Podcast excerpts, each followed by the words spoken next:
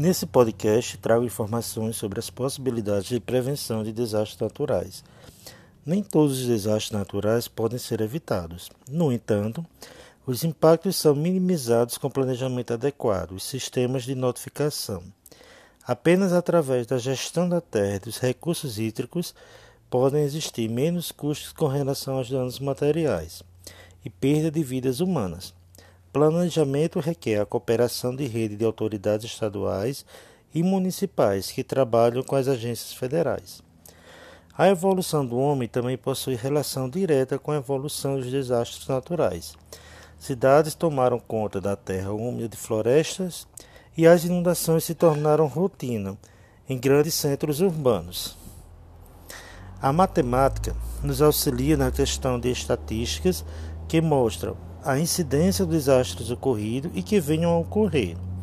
A química e a biologia mostram os tipos de fenômenos ocorridos na área afetada e as consequências no solo e ambiente afetados.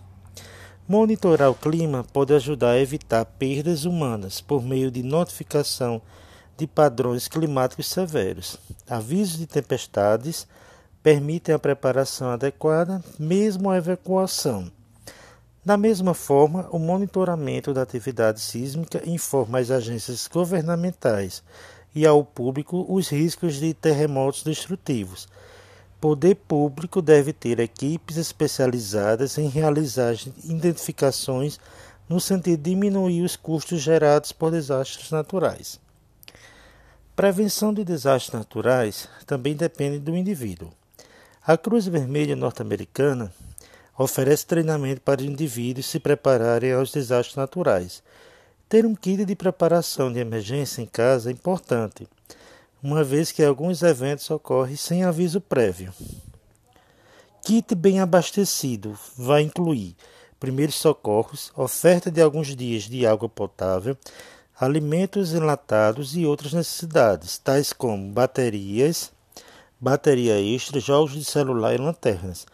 A presença do conjunto não diminui a incidência dos desastres naturais, mas podem servir no sentido de satisfazer a existência até acontecer melhora na situação. A região do Seridó Potiguar está localizada no centro-sul do estado do Rio Grande do Norte. Apresenta uma série de particularidades únicas, se comparadas a outras porções do nosso estado.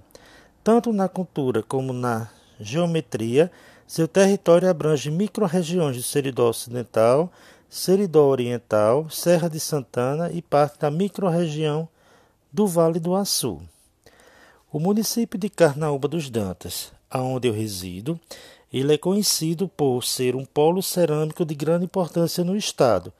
Ele é um dos 25 municípios que compõem a área do, do Seridó do Rio Grande do Norte.